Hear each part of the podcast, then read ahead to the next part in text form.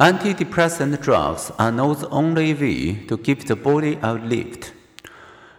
Aerobic exercise, which calms people who feel anxious and energizes those who feel depressed, that's about as much good for most people with mild to moderate depression and has additional positive side effects.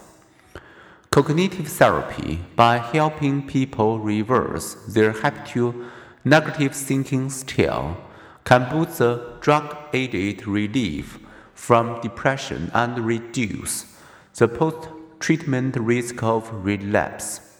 Better yet, some studies suggest is to attack depression from both below and above.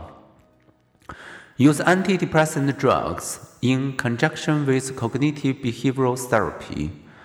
Researchers generally agree that people with depression often improve after a month on antidepressants but after allowing for natural recovery and the placebo effect, how big is the drug effect?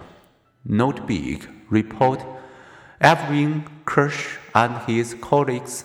Their analysis of double-blind clinical trials indicates that placebos accounted for about 75% of the active drug's effect. In a follow-up review, that include unpublished clinical trials, the antidepressant drug effects was again modest. The placebo effect was less for those with a severe depression, which made the added benefit of the drug somewhat greater for them.